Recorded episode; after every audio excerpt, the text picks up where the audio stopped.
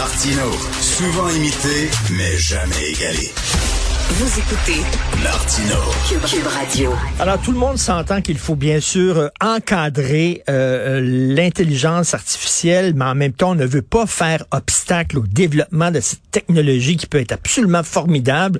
Donc, on nous demande finalement d'avancer avec un pied sur l'accélérateur, un pied sur le frein. C'est pas évident. On va en parler avec Monsieur Luc Sirois, qui est innovateur en chef du Québec. Bonjour, Monsieur Sirois.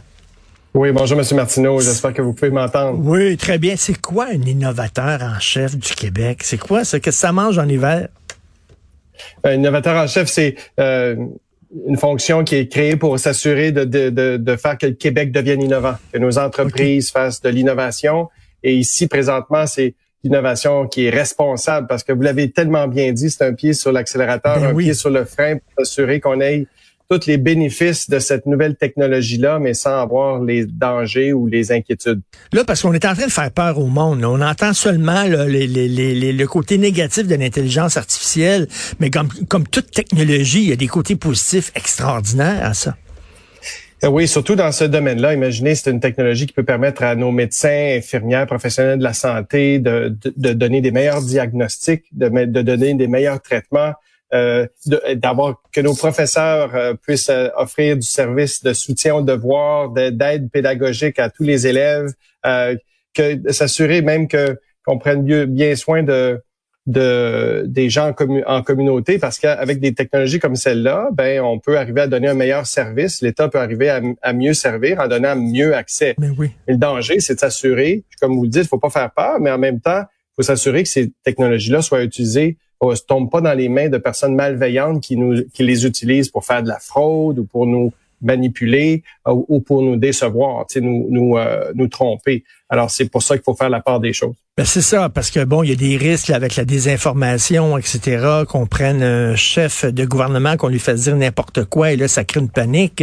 Mais en même temps, euh, quand une invention est inventée, on peut pas la désinventer. hein. La, la bombe atomique a été inventée, puis maintenant, il faut vivre avec. On peut pas remettre le, le dentifrice dans le tube.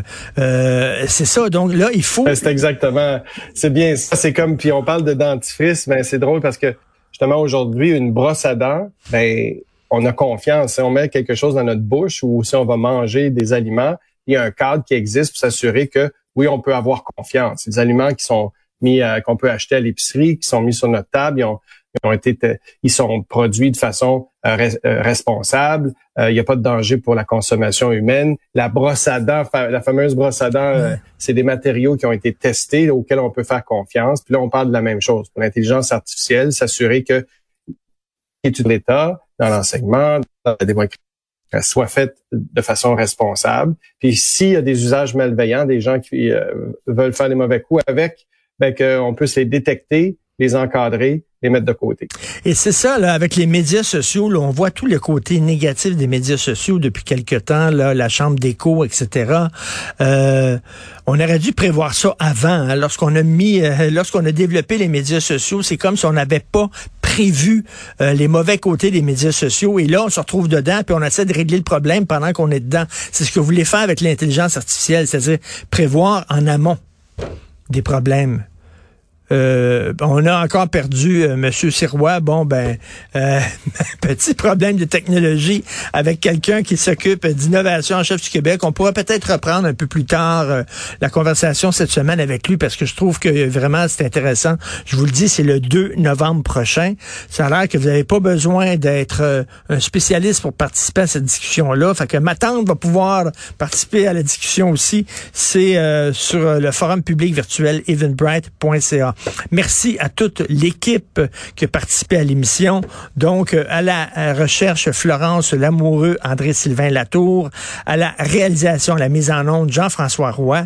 Là, c'est Benoît qui prend la relève, puis il sera pas content parce qu'il va avoir deux minutes de plus à faire à son émission.